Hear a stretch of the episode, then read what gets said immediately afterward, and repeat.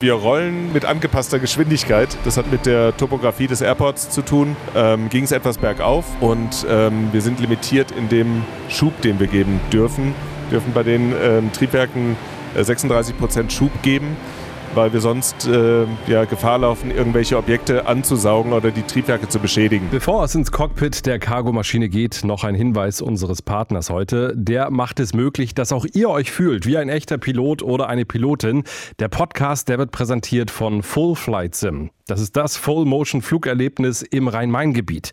Dort könnt ihr einen A320 steuern und das Schöne ist, dass sich der Simulator wirklich komplett bewegt. Ich war auch schon mal in einem Simulator, der zwar echte Knöpfe hatte und auch eine ganz nette Grafik. Wenn sich allerdings nichts bewegt, dann fühlt es sich auch nicht echt an. Nicht umsonst trainieren ja auch Cockpit-Crews in vollbeweglichen Simulatoren. Auch bei Full Flight Sim in Griesheim bei Darmstadt spürt ihr die Beschleunigung und das Abheben und das Kurvenfliegen. Ein Pilot oder eine Pilotin ist mit dabei, damit ihr auch alle wichtigen Infos bekommt und den Flieger am Ende auch steuern könnt. Und die Preise, die sind mehr als fair. Schon ab 129 Euro nehmt ihr Platz im Cockpit und als Hörer dieses Podcasts spart ihr noch einmal 10%. Also bucht euer unvergessliches Simulatorerlebnis jetzt unter fullflightsim.de slash shop. Da ganz einfach den Gutscheincode Luftraum 10 eingeben. Luftraum groß geschrieben und die 10 als Zahl und damit nicht schief geht, packe ich euch den Link auch rein in die Show Notes. Luftraum, der Podcast von Aero Telegraph mit Christopher Scheffelmeier. In der Hauptrolle eine Boeing 777F von Lufthansa Cargo. Ich war an Bord der Maschine mit dem Kennzeichen D Alpha. Das ist also die erste 777, die an den Kranich ausgeliefert wurde. Ich habe einen Umlauf mitgemacht von Frankfurt nach Tel Aviv, dann weiter nach Kairo und dann wieder zurück nach Frankfurt. Und weil die Crew, die bis Kairo geflogen ist, von einem Checkkapitän überprüft wurde und ich da nicht stören wollte, steigen wir heute in der ersten Folge zu diesem Cargo-Umlauf erst einmal in Kairo ein. Es war mitten in der Nacht, es war angenehm mild auf dem Vorfeld, ich war schon an Bord und dann kam die frische Crew ins Flugzeug. Kapitän Jonas Merkler und Co-Pilot Sven Gutmann. Deutscher Zeit war es so kurz nach drei und deswegen wollte ich von Jonas erstmal wissen, ob er dann schon geradeaus gucken kann. Es ist natürlich eine ungewöhnliche Zeit, aber wir sind das eigentlich gewohnt, so jeder Tages- und Nachtszeit irgendwo aufzustehen und den Dienst zu beginnen haben vorher beide ganz gut geschlafen im, im Hotel. Es hätte länger sein dürfen, aber ähm, wir sind jetzt fit, um zurück nach Frankfurt zu fliegen. Aber man kann sagen, also der erste Gang ging ins Cockpit, aber der zweite sofort zur Kaffeemaschine. Meistens ist das so. Kaffee, Wasser, und dann im Cockpit die Vorbereitung. Dann gib uns doch bitte mal ein paar Infos, wie unsere Strecke jetzt aussieht, wie schwer wir sind, was wir so geladen haben. Einfach mal so mal schnell die Basics. Zur Ladung wissen wir häufig nicht unbedingt, was wir geladen haben, sondern wir wissen nur, haben wir Gefahrgüter geladen oder besondere Fracht, Tiere, Wertfracht, äh, Fracht, die begleitet wird. Dann wird uns das gesagt ähm, oder bekommt das auch mit in der sogenannten NOTOC, die Notice to Captain, wo die Gefahrgüter und die jeweiligen Gefahrenklassen draufstehen. Der Flugweg wird uns jetzt gleich hier mit einem Takeoff in äh, Kairo mit 238 Tonnen, ähm, also einem relativ niedrigen Abfluggewicht, äh, in südliche oder südwestliche Richtung führen. Dann machen wir eine Rechtskurve in Richtung Mittelmeer und dann geht es im Prinzip äh, in einer ja, geraden Linie bis Frankfurt. Einmal über das Mittelmeer, ein Stückchen über den Balkan, ähm, werden dann Österreich hinter uns lassen und nach Frankfurt fliegen. Ähm, Wetter in Frankfurt allerdings heute Morgen schon herbstlich mit äh, Nebellage. Das heißt, ähm, sind wir mal gespannt, ob es ein manueller Anflug wird oder eventuell dann auch eine automatische Landung, die eben dann bei schlechten Sichten durchgeführt werden muss. Du hast gerade gesagt, das Flugzeug ist jetzt sehr leicht. Was eigentlich verwundert, wenn man hinten reinguckt, das sieht schon echt gut gefüllt aus. Ja, wenn man in den Ladeplan schaut, wir haben heute 60 Tonnen geladen. Das liegt äh, knapp über der Hälfte, was wir laden könnten, äh, vom Gewicht her. Wir können so rund 105 Tonnen äh, Ladung aufnehmen. Dass der Flieger jetzt voll aussieht, liegt daran, dass wir hier aus Kairo hauptsächlich Volumenfracht fliegen. Das heißt, der Flieger ist tatsächlich physisch voll, vom Gewicht her aber noch nicht ausgenutzt. Wie gesagt, 238 Tonnen Abfluggewicht. Wir können hier maximal mit äh, rund 300, also knapp 350 Tonnen abfliegen.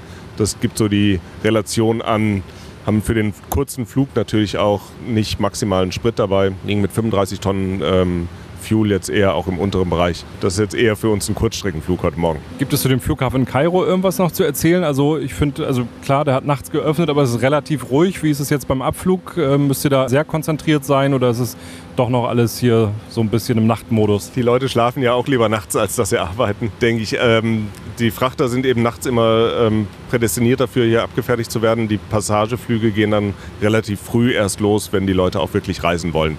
Das heißt, jetzt im Moment ist noch keine große Geschäftstätigkeit hier oder Verkehrstätigkeit.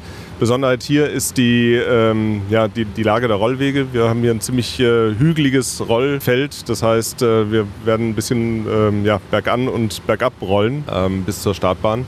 Und dann ist die Besonderheit hier, dass es ähm, keine vordefinierten Abflugrouten gibt. Das heißt, es werden sogenannte Radar Departures geflogen oder man bekommt einen zugewiesenen Kurs, auf dem man dann dreht nach dem Takeoff und wird dann eben zum Abflugpunkt hier gelotst. Flugzeit heute? Tja, da muss ich gleich nochmal in den Plan gucken. Genau drei Stunden und 48 Minuten. Genau, knappe vier Stunden nach Frankfurt. Typische Flugzeit werden pünktlich auch dort ankommen, wahrscheinlich ein paar Minuten vor der Zeit sogar. Je nachdem, wie jetzt der Anflugverkehr ist in Frankfurt, wenn es dann tatsächlich dazu kommt, dass ähm, es zu sogenannten Low Visibility Operation, also zur, zum Flugbetrieb mit eingeschränkter Sicht kommt, dann äh, muss die Flugsicherung zum Teil auch höhere Staffelabstände einhalten und dann kann es sein, dass wir nach Frankfurt rein ein bisschen verzögert werden, aber ich rechne immer noch mit einer pünktlichen Ankunft. Also demzufolge habt ihr noch ein bisschen äh, Sprit oben drauf gepackt wahrscheinlich auch? Ganz genau, das wird bei der äh, Fuelplanung dann berücksichtigt, dass wir eben heute keine optimalen Bedingungen haben. Und äh, wir tanken natürlich immer so, dass wir äh, nicht nur eine Option haben, sondern einen Plan B und manchmal auch einen Plan C haben. Und das haben wir heute entsprechend berücksichtigt mit einer höheren ähm, Treibstoffmenge, die wir jetzt nach Frankfurt fliegen. Wer wird heute fliegen? Äh, heute habe ich das Glück, dass ich selber fliegen darf. Wir kommen wenig zum Fliegen im echten Flugzeug, sage ich mal, verglichen zu Kurzstreckenpiloten die natürlich mehrere ähm, Flüge haben, zum Teil mehrere Flüge am Tag. Ähm, bei uns ist es durch das Langstreckenflugnetz eher nicht so, sondern dass wir ja, uns dann freuen, wenn wir auch mal einen Flug abbekommen, den wir fliegen dürfen. Gesetzlich ist es so, dass wir alle 90 Tage drei Starts und Landungen machen müssen. Äh, die können im Flugzeug sein, die können auch im Simulator sein, wenn man im Flugzeug nicht dazu kommt. Aber in der Regel ist es doch so, dass wir, sag mal, auf äh, zwei Landungen im Monat kommen. Das Flugzeug war dann fertig beladen, die Türen wurden verschlossen, das macht dann auch die Cockpit-Crew, es gibt ja keine Flugbegleiter. Und dann gab es die Infos für den Abflug per Funk.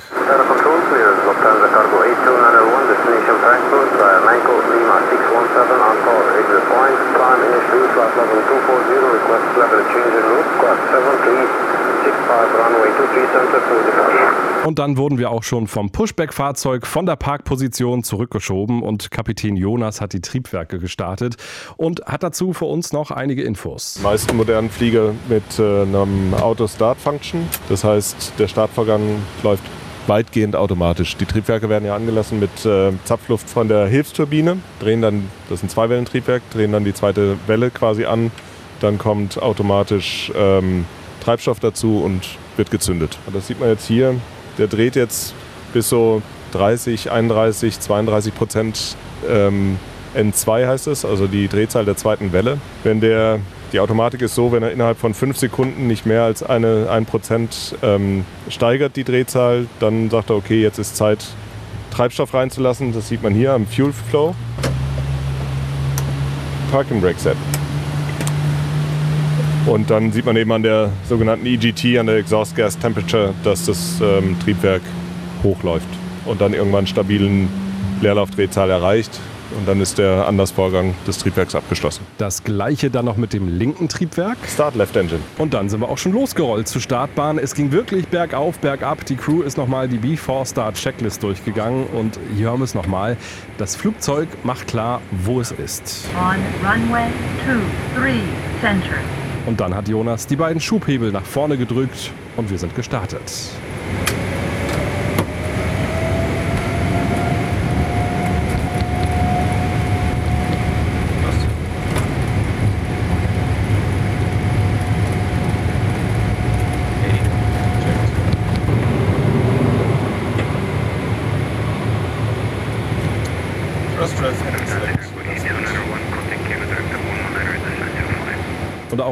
Paar Minuten in der Luft war es immer noch hell unter uns, denn aus der Luft wird noch einmal klar, wie riesig Kairo ist.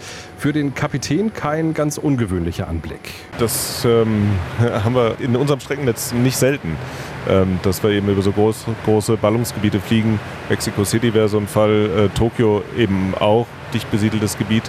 Und hier in Kairo, das ist in der Fläche, das ist jetzt äh, auch relativ äh, ja, weit ausläufige Ballungsgebiet rund um die Stadt. Ja. Noch zwei Fragen zum Flughafen. Das Navigieren auf so einem großen Flughafen ist auch nicht ganz ohne. Da den Überblick zu behalten, stelle ich mir auch nicht so einfach vor. Das stimmt. Das erfordert auf jeden Fall eine gewisse Konzentration, dass man sich eben nicht irgendwo verrollt oder sich auch an die Freigaben hält. Und deswegen halten wir uns am Boden an das sogenannte äh, Sterile Cockpit Konzept. Das heißt, wir besprechen nur Dienstliches und das, was unmittelbar mit der Flugführung zu tun hat und jetzt nicht etwa irgendwelche Konversationen oder private Dinge. Das ähm, Stereo Cockpit Konzept gilt bei uns bis 10.000 Fuß über Grund, weil eben in dieser Flugphase ähm, relativ viel zu tun ist und eine hohe Konzentration erforderlich ist auf das Wesentliche. Und ich hatte das Gefühl, dass wir ziemlich langsam unterwegs waren oder täuscht das? Ähm, wir rollen, äh, sag ich mal, an, mit angepasster Geschwindigkeit. Ähm, hier hing das damit zusammen, wir sind zwischen 5 und 25 Knoten gerollt gerade eben äh, am Anfang. Das hat damit mit der Topografie des Airports zu tun. Ähm, Ging es etwas bergauf und ähm, wir sind limitiert in dem Schub, den wir geben dürfen. Wir dürfen bei den ähm, Triebwerken äh, 36 Prozent Schub geben weil wir sonst äh, ja, Gefahr laufen, irgendwelche Objekte anzusaugen oder die Triebwerke zu beschädigen. Ähm, und deswegen ging es erstmal etwas bedächtig und gemächlich los. Und ähm, als wir dann Richtung Bahn kamen, da ist dann das Gelände wieder abgefallen. Da haben wir dann etwas beschleunigt, aber generell rollen wir eher, ich sag mal, mit angepasster Geschwindigkeit und das kommt einem in so einem großen Flugzeug langsam vor. 25 Knoten sind dann so 45 km/h. Das ist gemütlich. Und jetzt fliegen wir durch die Nacht. Äh, wie ist das so jetzt äh, gegen die Müdigkeit dann zu fliegen? Also ich muss sagen, das ähm, ist relativ, weil wir, wie gesagt, gewohnt sind, den, unseren Schlafrhythmus auch unserem Dienstplan letztendlich anzupassen. Ähm, mir gelingt es ganz gut, unterwegs zu jeder Tages- und Nachtzeit dann auch ein bisschen Schlaf zu bekommen. Und jetzt äh, beispielsweise hier vor dem Flug waren das gute sechs Stunden im Hotel. Das ist eigentlich eine, ja, fast eine komplette Nacht, die man schon mal vorher schlafen konnte, bevor es dann jetzt losgeht. Aber klar, solange es dunkel ist, denkt der Körper, es ist Nacht und ähm, äh, fällt natürlich leichter, die Augen aufzuhalten, wenn es hell ist. Aber im Moment sag ich mal so, von der, von der Fittigkeit ist in Ordnung. Wie teilt ihr euch das jetzt ein, so die Arbeit äh, bis Frankfurt? Was ist so zu tun? Die äh, Aufgabenteilung ist immer so im Zweimann-Cockpit, dass ein Pilot quasi der fliegende Pilot ist. Das heißt, der äh, steuert das Flugzeug entweder manuell oder, ähm, ich muss gerade noch die Höhe anpassen, Speed, Vertical Speed. Ähm, der steuert das Flugzeug manuell entweder oder über den Autopiloten und der andere Kollege oder die Kollegin ist äh, der sogenannte Pilot Monitoring, das heißt überwacht die Eingaben des äh, fliegenden ähm, Kollegen und ähm, übernimmt den Sprechfunk. So ist die Standardaufgabenverteilung. 1000 Fuß. Dann hat Co-Pilot Sven versucht, eine kleine Abkürzung zu bekommen. Es war ja ein Versuch. Ja, da will sie uns wohl nicht geben. Wir haben jetzt hier voraus so einen kleinen Schlenker, der in der Route geplant ist.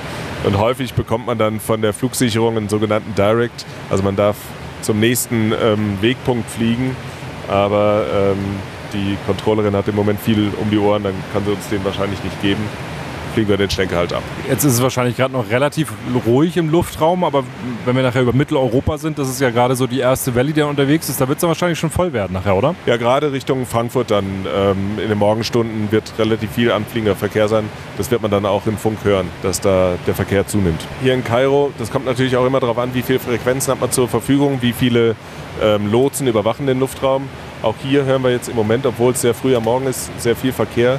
Das hängt dann damit zusammen, dass relativ viel Verkehr auf einer Frequenz organisiert wird. Die Sektoren werden dann in Richtung Frankfurt immer kleiner, in Richtung Anflug dann natürlich auch. Jonas hat auch schon den A320 oder die 747 gesteuert, hat damit also Passagiere durch die Welt geflogen und ich wollte von ihm wissen, was den Unterschied zwischen Fracht- und Passagierfliegerei ausmacht. Die äh, Fracht hat verschiedene Vorteile in der, in der täglichen Operation. Es ist auf der MD-11 noch mehr als auf der 777 ein sehr, sehr umfangreiches, sehr abwechslungsreiches ähm, Streckennetz gewesen.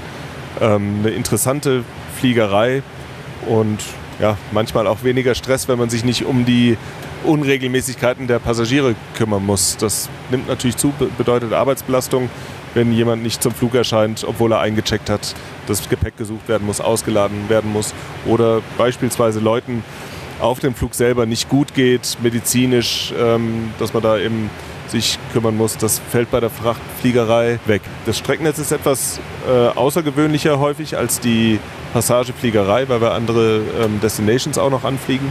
Und ähm, häufig war es zumindest auch so, dass man vor Ort noch längere Zeit hatte, weil wir eben nicht jeden Flughafen täglich angeflogen haben. In der Passagierfliegerei, gerade in der Langstreckenfliegerei, ist es ja häufig so, dass jedes Ziel täglich angeflogen wird und dann hat man in der Regel 24 Stunden vor Ort, manchmal 48. Ähm, und bei der Cargofliegerei bietet das doch hier und da nochmal die Gelegenheit, vor Ort auch etwas länger Zeit zu haben und dann eben auch Land und Leute etwas kennenlernen zu können. Wenn du die 777 mal so vergleichst mit den Flugzeugen, die du sonst so geflogen bist, ist es das beste Flugzeug, das du bis jetzt geflogen bist? das ist immer schwierig zu qualifizieren. Es ist auf jeden Fall ein, ein gutes Flugzeug, ein, ein, sehr moderner Flieger mit ähm, sehr vielen äh, sinnvollen Funktionen. Äh, und die Performance ist natürlich beeindruckend ähm, von dem Flugzeug. Gerade mit zwei Engines solche Gewichte zu fliegen, ist äh, ist eine tolle technische Leistung. Jedes Flugzeug hat aus meiner Sicht äh, was für sich, ob es jetzt der, der Airbus war oder auch der Jumbo, die, die MD-11, was es besonders macht. Deswegen fällt es mir schwer zu sagen, das eine ist besser ähm, als das andere. Das ist einfach anders. Und äh, für unsere Zwecke ist es natürlich ein sehr effizientes Flugzeug und aus Pilotensicht, glaube ich, auch ein sehr angenehmes Flugzeug zum Fliegen. Es ist vergleichsweise ruhig und äh, auch sehr geräumig, ne? so, äh, wirklich wie ein kleines Wohnzimmer. Ja, geräumig ist es. Allerdings, das mit dem Ruhigsein täuscht etwas. Äh, aus, äh, wir sind beide vorher MD-11 geflogen, das war etwas leiser tatsächlich. Da mussten wir nicht permanent die Kopfhörer, diese sogenannten Noise-Compensated Headsets aufhaben. Ähm, hier ist es schon erforderlich, weil der, der Geräuschpegel im Cockpit kommt einem manchmal nicht so, so hoch vor, aber mit der Zeit äh, merkt man, dass das doch sehr, sehr laut ist im, im Cockpit selber. Aber geräumig ist es und wie gesagt von den Systemen her sehr sinnvoll, logisch aufgebaut und sehr redundant ähm, designt. Was ist das Abgefahrenste, das du jemals befördert hast? Äh, oh, da muss ich mal nachdenken. Es macht natürlich immer Spaß, Tiere zu fliegen, ähm, weil das exotisch ist oder, oder auch interessant ist, sich da mit den Leuten, mit den Frachtbegleitern auszutauschen, die die Tiere begleiten, ob das jetzt Zootiere sind oder Pferde sind. Ähm, Autos sind wir auch mal geflogen und irgendwann war eine Monet Ausstellung mit dabei. Das war natürlich auch beeindruckend. Aber hast du noch nie drüber nachgedacht, irgendwie durchzubrennen mit der teuren Fracht, die hinten drin ist? der Gedanke könnte einem bei Wertfracht kommen, aber Spaß beiseite. Nee, ich glaube, da wäre man sehr schnell auch, ähm, äh, würde man einen irgendwo auf einem tropischen Eiland wiederfinden. Nee, die, die Gedanken kommen einem nicht. Es sind eher so die, die Besonderheiten dann in der Operation, wenn man Tiere fliegt dass es eben möglichst äh, schonend ist und angenehm für die äh, Tiere, sind ja letztendlich im weitesten Sinne auch Passagiere ähm, und dass das gut funktioniert. Dann habe ich mich mit Sven ein bisschen unterhalten. Er kommt aus dem schönen Österreich und hat bei der damaligen Trillion Airways Passagiere geflogen. Seit 2011 ist er bei Lufthansa Cargo. Ich wollte wissen, ob das mit der Frachtfliegerei eine ganz gezielte Entscheidung war. Nein, eigentlich gar nicht. Ja. Also ich bin ja eigentlich zufällig hergekommen. Also man hat sich ja damals bei Lufthansa beworben und äh, man wusste ja nicht so ganz, wo man man dann endet, ob bei Passage, bei Germanwings oder bei Cargo. Und äh, hat sich dann irgendwie ergeben und äh, muss sagen, habe die Entscheidung auch nicht bereut und bin hier sehr gerne. Ja. Was macht für dich so den Cargo Spirit aus? Cargo Spirit für mich selber ist einfach ähm, diese Fliegerei hier, die wir ähm, erleben, sage ich mal, dass hier halt äh, wie gesagt, dass wir eigentlich alle immer nur zu zweit sind meistens oder bis halt zu viert, ja, dass sich eigentlich bei uns mehr so, ja, wie soll ich das sagen, ja, bei uns dreht sich halt irgendwie alles so um uns und, und wie wir, wann, wann, wann sind wir bereit, wann können wir loslegen, ja. Bei Passage ist das immer so fremdbestimmt alles, ja, und hier ist halt schon vieles von, wird halt von uns eigentlich entschieden, sage ich mal, ja. Und äh, dass man sich halt hier auch sehr gut kennt, weil es ist nicht so eine hohe Fluktuation vielleicht wie Passage, es ist eine kleinere Flotte, ja. Und äh, viele Leute entscheiden sich auch bewusst hier zu bleiben. Dadurch kann man jetzt auch so wie den Jonas zum Beispiel, der hat mit mir damals auf der MD11 wieder gemeinsam begonnen. Ja. Äh, man verfolgt auch so die Lebensgeschichten äh, mit den Kollegen. Mittlerweile hat er drei Kinder und ähm, das macht halt für mich diesen Cargo Spirit aus. Und natürlich auch die kurzen Wege innerhalb der Firma, dass man doch noch Ansprechpartner hat, die persönlich kennt, nicht nur eine Hotline anruft, sondern eben auch ja, mit denen direkt in Kontakt treten kann. Ja. Aber man muss schon sagen, wenn man so äh, auf den Flughäfen unterwegs ist, man fährt immer in die nicht ganz so schönen Ecken. Also die Terminals für Passagiere, die glitzern, die sind groß. Also wir fahren eher so in die hintere Ecke, also zumindest war es heute so. Ja, es ist schon sehr schmuddelig, aber es beginnt eigentlich schon in Frankfurt, dass man da auch nicht in dem schönsten Gebäude beginnt, sage ich mal. Es ist äh, eigentlich eine Frachthalle im unteren Bereich. Ja. Äh, man fährt dann mit einem äh, Aufzug da hinauf, einfach in ein, ein, ein altes Büro, ja, wo wir unser Briefing machen. Es ist halt alles sehr zweckmäßig, sage ich. Ja.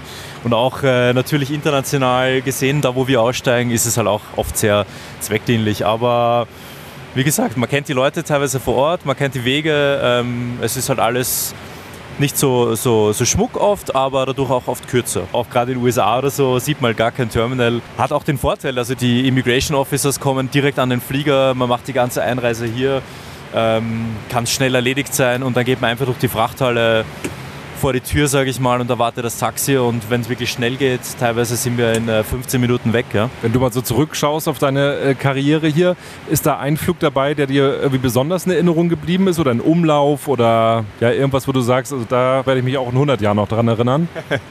Ja, so einen speziellen Umlauf muss ich sagen, eigentlich äh, nicht unbedingt, aber was mir schon in Erinnerung geblieben ist, ist halt die Südamerika-Ops natürlich, ja. Vor allem mit Quito und der Karibik am Heimweg, ja. Dass äh, diese Umläufe halt sehr schön waren früher, ja. Leider gibt es sie jetzt nicht mehr auf 777, ja. aber Quito mit dem hohen Platz und mitten in den Bergen und äh, immer eine Herausforderung. Und äh, wie gesagt, nachher die Weiterflüge mit dem Tankstopp in der Karibik, wo man dann auch nochmal aussteigen durfte. Das ist so das, was mir am ehesten in Erinnerung bleibt. Ja. Klingt nach bezahltem Urlaub. Ähm, es war so die Belohnung am Ende des Tages. Es war ein langer Umlauf, also man ist auch lange weg von zu Hause natürlich. Ja. Es waren viele Herausforderungen, gerade mit Bogota, mit Quito, hohe Plätze spannendes Environment auch von, von ATC her, also von den Fluglotsen her und so. Und dann war es natürlich am Schluss aber auch nett, dass man dann nochmal drei Tage entspannen konnte, bevor man dann nach Hause kam. Ja? Lange Umläufe gibt es ja heute auch noch. Was ist so der längste Umlauf? Ja, ich glaube, so die längsten Umläufe pendeln sich so momentan bei einer Woche, glaube ich, so ein. Ja. Und äh, führen entweder auch über Südamerika, aber meistens nur noch bis Buenos Aires oder eben mal über, über, über Japan und dann mit, äh, haben wir Umläufe, die über Japan gehen, dann über Südkorea nach Hause und zwischendurch wirft dann die Firma gerne noch mal so einen Shuttle nach Shanghai ein oder so, dann kann es schon mal eine Woche dauern, bis man wieder daheim ist. Ja. Ähm, klingt auch cool. Ja, das ist halt so diese Abwechslung, die wir halt haben. Ja. Das gibt es halt bei Lufthansa nicht, dass man halt äh, auch in, in sag ich mal, in einer Woche bis zu fünf, sechs Flüge da absolviert oder so, ja, und auch mal wieder dazu kommt, mehr manuell zu fliegen irgendwie. Ja. Wenn du jetzt die MD-11 mit der 777 vergleichst, wo ist da so der Unterschied? Also wie fliegt sich die 777? Ja, ich finde die 777 fliegt sich da viel digitaler. Ja. Das ist halt ein reiner Fly-by-Wire-Flieger, sprich die Inputs, die wir bei der Steuerung geben, die werden dann über einen Computer oder über Signale nachher an die Steuerflächen weitergeleitet. Und bei der MD-11 waren das halt noch richtige Seilzüge. Ja. Ich finde, das äh, Feedback auf der MD-11 war viel, äh, viel realistischer. Ja. Ich meine, man hat bei Boeing versucht, man das schon möglichst realistisch auch darzustellen. Ja. Aber es arbeiten so viele Systeme auch im Hintergrund, ja, ähm, dass man eigentlich hier immer denselben Anstellwinkel hat bei der Landung und äh, Teilweise werden auch die Geschwindigkeiten künstlich erhöht vom Computer ja, zur Landung, damit man da eben äh, ein ähnliches Feeling hat wieder. Ja. Ich finde, die, die MD-11 war noch ein ehrlicherer Flieger. Man hat da auch gewusst, sage ich mal, man konnte es eben so mehr, wie man schön sagt, mit dem, mit dem Hintern fliegen. Ja. Man hat äh, so mehr, mehr Gefühl da gehabt das ist hier schon ein bisschen, bisschen anders. Ja. Wie macht ihr das heute auf dem Umlauf? Wer ist der Küchenoperator? ja, bis jetzt sind wir ja äh, noch nicht wirklich dazu gekommen, äh, irgendwie Kaffee zu kochen oder was zu essen. Ja aber wir haben ja noch ein bisschen Zeit. Am Boden macht es eigentlich der Co-Pilot normalerweise, ja. Und äh, im Flug wechseln wir uns eigentlich da ganz wild ab. Ja. Vielleicht am Anfang noch mehr der, der, der Pilot äh, Monitoring, der die Aufgaben übernimmt. Aber ansonsten will ja jeder mal aufstehen. Der Erste, der daran denkt, dass wir äh, was essen könnten, der ist dann auch meistens der, der nach hinten geht und das zubereitet. Ja. Das Essen, das war vorhin auch wirklich sehr lecker. Es ist das Essen, was eigentlich so aus der Business Class ähm, geliefert wird oder in die Business Class geliefert wird? Äh, das ist unterschiedlich. Ähm, genau welche Klassenkonfiguration das ist, kann ich gar nicht sagen, weil wir weltweit von unterschiedlichen ähm, äh, Catering-Gesellschaften verpflegt werden. Aber was man sagen kann, es ist meistens schmackhaft, ausreichend in der Menge und äh, ja, da können wir uns gar nicht beschweren. Aber Red Bull ist hier nicht vorrätig. Also ich habe mir eine Dose mitgebracht. Also tatsächlich, glaube ich, Red Bull haben wir nicht beladen. Es ist Cola beladen äh, in allen Variationen, wer, wer das mag. ähm, und ausreichend Wasser.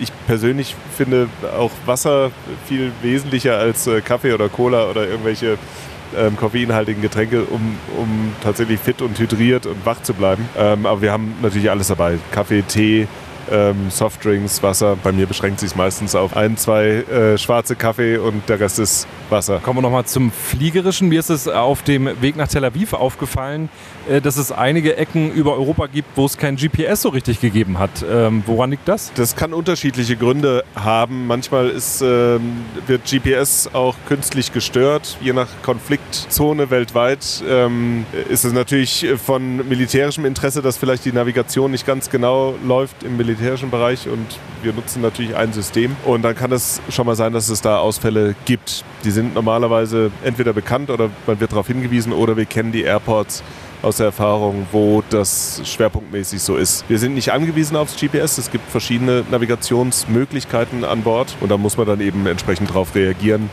Kann vielleicht den einen oder anderen Anflug, der sonst geplant wäre, nicht machen, muss dann eben auf andere Verfahren zurückgreifen. Ähm, da gibt es ja, Backup-Verfahren, wie man damit gut umgehen kann, auch wenn das GPS als ja, quasi genaueste äh, Navigationsmöglichkeit mal kurzfristig eingeschränkt ist. Was wäre das zum Beispiel? Es ist ja so, dass wir unsere Navigationsposition immer tracken, entweder mit dem GPS oder wenn das eben wegfällt, haben wir auch noch bodengestützte äh, Navigationsmöglichkeiten, also sogenanntes äh, UKW-Drehfunkfeuer, die, die klassische VOA oder mit einem DMI, mit einem Distance Measuring Equipment, also wo man noch die Distanz zur Station messen kann. Und ähm, wir basieren ja normalerweise unsere Navigation auf einer Trägheitsnavigation, auf dem sogenannten Inertial Navigation System. Das hat aber die Charakteristik, dass es eben mit zunehmender Betriebsdauer ähm, sozusagen wegdriftet, also in seiner Navigationsgenauigkeit immer nachlässt und dann von anderen äh, Einflussfaktoren, sag ich mal, wieder in die richtige Reihe gebracht werden muss, salopp gesagt. Das GPS macht das sehr gut und sehr zuverlässig als Navigationssystem, ähm, aber die anderen ähm, Systeme, DMI, äh, VOA, können das eben auch. Und dass ein GPS komplett ausfällt für den gesamten Flug, ist eher selten. Du bist nicht nur Kapitän, du bist auch verantwortlich für das äh, Spritmanagement oder für Spritsparen. Kann man das so sagen? Das Ganze nennt sich ähm, Operational Efficiency oder auch Sustainability, Nachhaltigkeit. Ähm, wir haben verschiedene Funktionen im Unternehmen, die wir mit äh, mit fliegerischer Kompetenz besetzen. Und da habe ich die Gelegenheit und darf mich um das Thema Effizienz kümmern um, und damit eben sehr eng verbunden die Nachhaltigkeit, die natürlich ein immer wichtiger werdendes Thema auch für uns als Unternehmen ist. Und ähm, genau. Welche Möglichkeiten gibt es da? Bei Swiss, da wird ja gerade so eine High-Haut aufgetragen ähm, und ähnlich ist es ja auch bei Lufthansa Cargo angedacht. Also das wird in Zukunft ein Schritt sein, um Sprit zu sparen? Genau, um einfach noch effizienter zu werden im System. Grob gesagt kann man sagen, kann man die Effizienz, die Treibstoffeffizienz dadurch verbessern, indem man eben den Widerstand abbaut. Das wird mit dieser sogenannten Aeroshark Haifischhaut gemacht, dass der Oberflächenwiderstand einfach geringer wird. Ähm, das geht aber über solche Maßnahmen hinaus, dass man äh, sich anschaut, wo kann man beispielsweise auch Gewicht reduzieren in äh, Flugzeugen, weil jedes Kilogramm Gewicht ist eben auch indirekt dann wieder Widerstand, der überwunden werden muss durch Schub oder durch Antrieb, was wiederum Sprit kostet. Und dann haben wir eine Vielzahl an ähm, operationellen Verfahren, wo wir schauen können, jeweils immer äh, angepasst an die Situation, dass wir eben so sparsam wie möglich unterwegs sein können, so effizient wie möglich unterwegs sein können. Immer unter der Prämisse, dass es die Sicherheit nicht irgendwo beeinträchtigt. Das ist unser oberstes Ziel. Und wenn das erreicht werden kann, dann kann man eben sich verschiedene Maßnahmen überlegen. Beispielsweise haben wir zwei Landeklappenstellungen, die wir zur Auswahl haben. 25 Grad und 30 Grad. Und es kommt immer darauf an, wie äh, lang die Landedistanz ist. Habe ich jetzt eine lange Bahn bei äh, günstigen Umgebungsbedingungen, dann beispielsweise reichen Klappen 25, die naturgemäß weniger äh, Widerstand produzieren. Ähm, wenn das aber nicht so ist, sondern eine Bahn beispielsweise äh, nass, feucht oder, oder beispielsweise auch schneebedeckt ist oder relativ kurz, dann würde man natürlich mit Klappen 30 anfliegen. Aber man hat in vielen Bereichen die Möglichkeit, so oder so zu entscheiden und eben zu sagen, okay, wenn die Sicherheit gewährleistet ist, dann kann ich eben auch möglichst sparsam unterwegs sein, die Umwelt möglichst wenig belasten und ressourcenschonend dabei äh, operieren. In Europa wird ja schon seit vielen Jahren äh, davon geredet, dass der europäische Himmel endlich mal vereinheitlicht wird, weil also wenn man das mal machen würde, da kann man doch richtig viel Kerosin sparen und die Umwelt mal so richtig schützen, oder? Das ist ein schönes Projekt und die Idee ist auch ähm, sehr relevant und die Vorstellung, dass das eines Tages Realität wäre, ist schön. Im Moment sind da immer noch relativ viele politische Hürden, die es teilweise nicht ermöglicht, dass dieses Potenzial wirklich ausgeschöpft wird. Äh, auf Länderebene wird das häufig schon gemacht. Ähm, in Europa war beispielsweise Ungarn einer der ersten Lufträume, die angefangen haben, einen sogenannten Free Route Airspace ähm, zu, freizugeben oder zu designen. Das heißt, über Ungarn gibt es eigentlich keine klassischen Luftstraßen mehr, die es früher geben musste, weil man äh, auch anhand der bodengestützten Navigation, anders als beim GPS, ähm, eben sich quasi von Station zu Station hangeln musste. Mittlerweile gibt es da andere Möglichkeiten und Ungarn hatte als eines der ersten Länder einen sogenannten Free Route Airspace freigegeben, wo man einfach von einem Flugpunkt direkt zu einem Ausflugpunkt fliegen kann. Und wenn das natürlich auf europäischer Ebene noch weiter ähm, ja, verfolgt werden würde, dieses Konzept, wäre das ein Riesengewinn. Das ist nicht nur die Luftraumstruktur, was das laterale Fliegen angeht, sondern eben auch sogenannte ähm, Constant Descent Approaches, dass man aus einer Flugfläche, aus einer Flughöhe, aus einer Reiseflughöhe mit möglichst Leerlaufdrehzahl bis zum Boden fliegen kann. Aber das erfordert eben eine große Abstimmung innerhalb der ganzen äh, ja, beteiligten ähm, äh, Flugsicherung. Ich habe auf dem Instagram-Kanal von Luftraum, auch da könnt ihr gerne mal vorbeigucken, gibt auch äh, Fotos von dem Umlauf. Da habe ich mal gefragt, äh, stellt mal eure Fragen an die Cockpit Crew und lese jetzt einfach mal so ein paar vor. Wo schmeckt der Kaffee besser, zu Hause oder auf Flughöhe?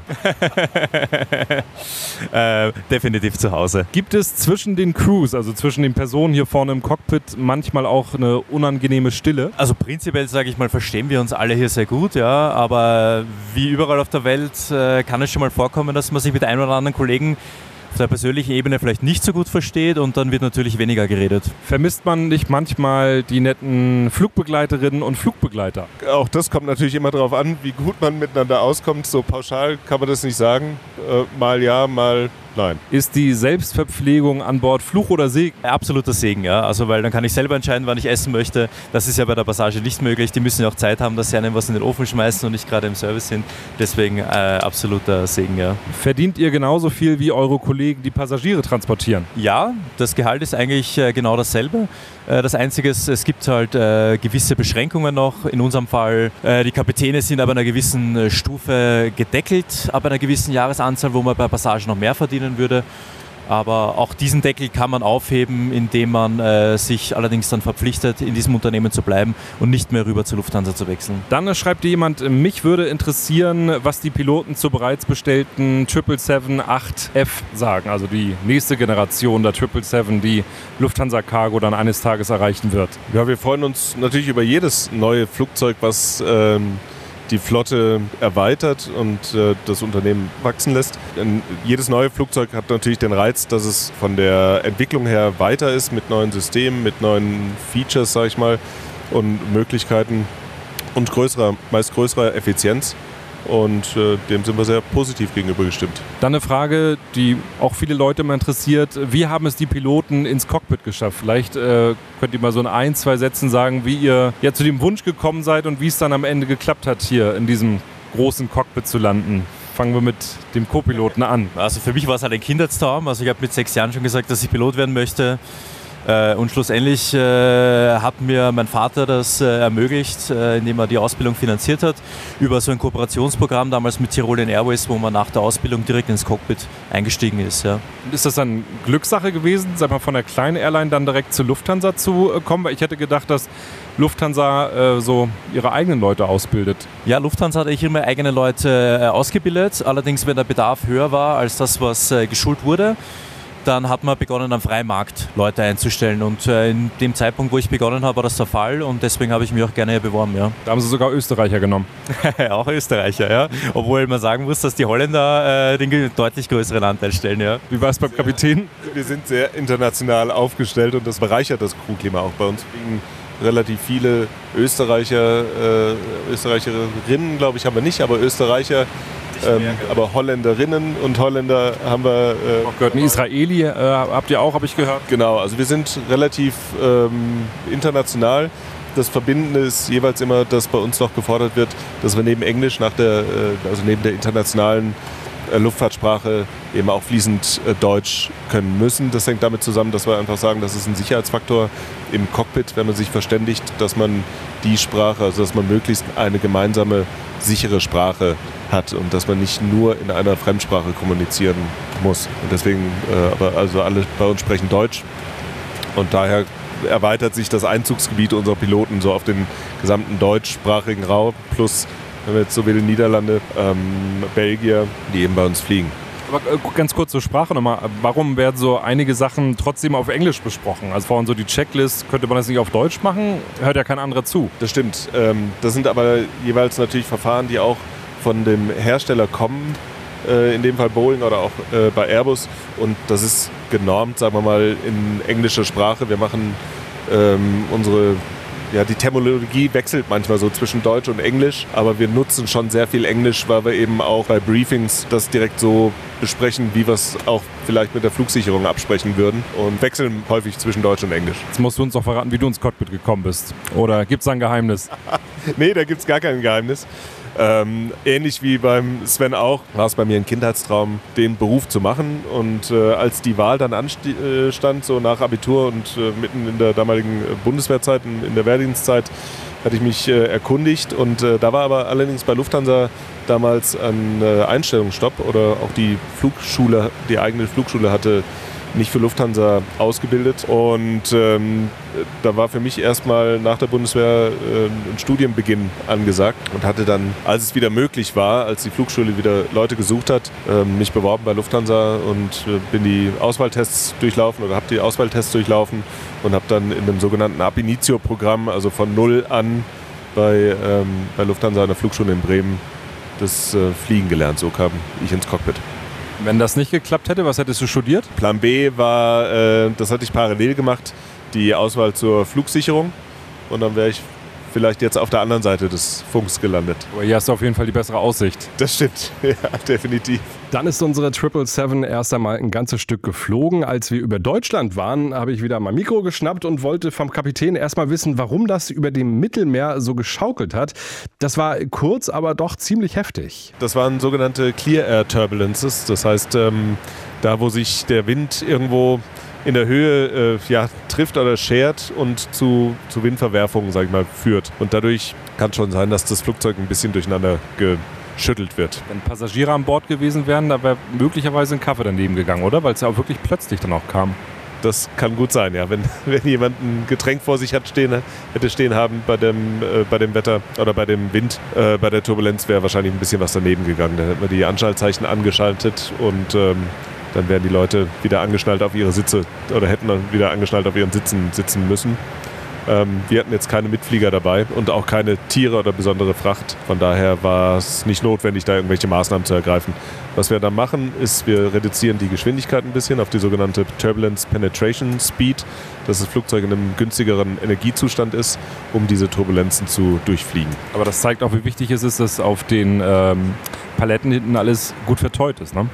Richtig, dass ähm, vernünftig gepackt ist und alles soweit ähm, gut verstaut ist und gesichert ist, ist natürlich elementar. Ja. So, also jetzt sind wir bald in Frankfurt. Da hinten sehen wir Stuttgart so ein ganz bisschen, so ein bisschen neblig gerade über Deutschland. Wie sieht es jetzt aktuell aus, der Anflug für Frankfurt? Was habt ihr schon vorbereitet? Ja, wie du sagst, ähm, der, es ist so eine typische Herbstwetterlage, Hochdruck. Das heißt grundsätzlich schönes Wetter.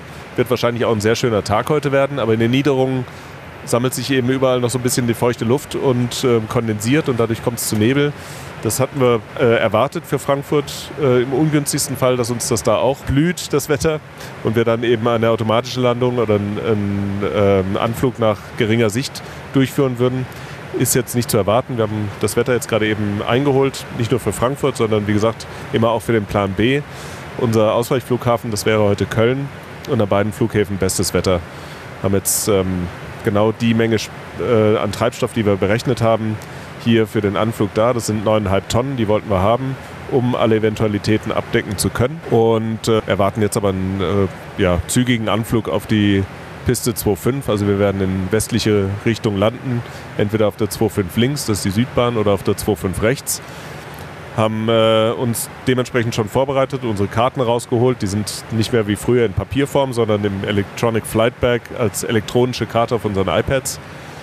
und ähm, haben die Landedistanzberechnung durchgeführt. Das heißt, wie lange oder wie viel ähm, äh, Landebahn bräuchten wir, um sicher zum Stehen zu kommen. Und darauf basierend haben wir eben unser unsere Landeklappenwahl äh, getroffen, heute für Klappen 25. Die entsprechenden Anfluggeschwindigkeiten schon eingegeben und bereiten uns jetzt für den Sinkflug vor. Dann würde ich euch jetzt gar nicht weiter aufhalten. In Frankfurt ist um die Zeit jetzt wahrscheinlich ordentlich was los.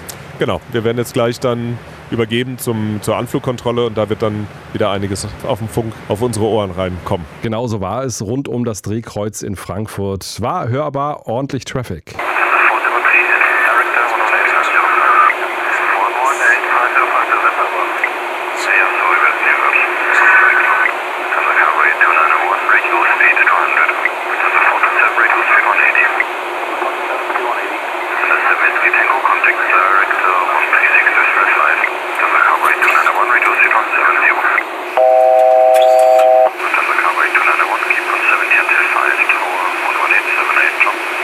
Uns an Bord ging dann alles ziemlich schnell. Die beiden Piloten sind noch einmal die Checkliste durchgegangen und dann haben wir schnell an Höhe verloren.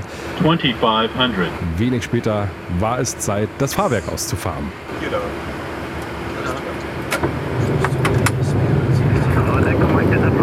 Dann spulen wir im Anflug mal ein Stück weiter vor. Approaching 2, 5, Center. Ja, ja, das ist schon was. 500. 400 300 approaching minimums. T minimums. 100 50 40 30 20 10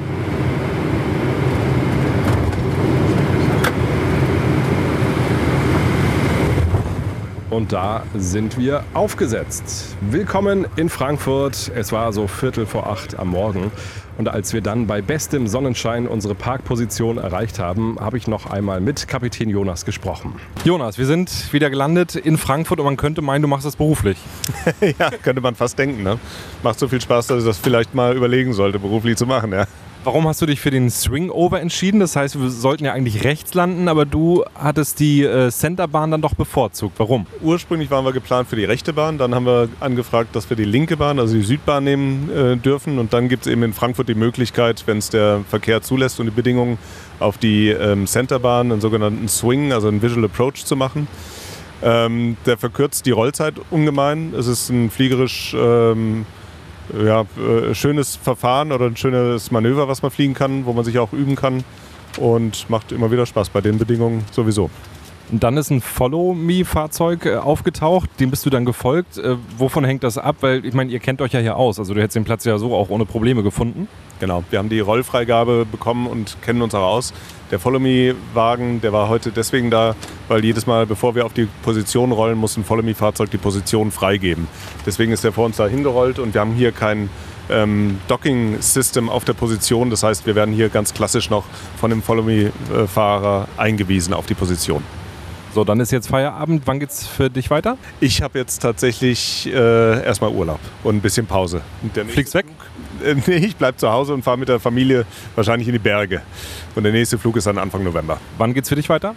Ja, ich habe morgen ein Seminar und äh, fliegerisch geht's weiter am Sonntag nach Kairo. Dankeschön, es hat äh, richtig viel Spaß gemacht. Schön, dass du da warst, Christopher. Vielen Dank. Dickes Danke an die beiden Piloten, aber auch an die Presseabteilung von Lufthansa Cargo. Das war im Vorfeld eine Menge Arbeit. Viel musste organisiert werden. Es gab einige Formulare auszufüllen. Und ich hoffe natürlich, euch hat's auch gefallen. In der nächsten Ausgabe sind wir dann noch einmal an Bord von D Alpha. Ich habe es ja vorhin schon gesagt, auf den ersten beiden Flügen nach Tel Aviv und Kairo war ein Checkkapitän an Bord, der der Cockpit-Crew über die Schulter geguckt hat. Worauf genau bei so einem Check geachtet wird, darum geht es beim nächsten Mal. Und ich spreche mit dem Mann, der bei Lufthansa Cargo für die Abfertigung am Boden zuständig ist. Und zwar für alle Stationen weltweit. Auch das wird spannend. Damit ihr es nicht verpasst, abonniert ihr diesen Podcast am besten jetzt sofort und über eine 5-Sterne-Bewertung freue ich mich natürlich auch. Schön, dass ihr dabei wart und bis zum nächsten Mal. Luftraum, der Podcast von Aero Telegraph mit Christopher Scheffelmeier.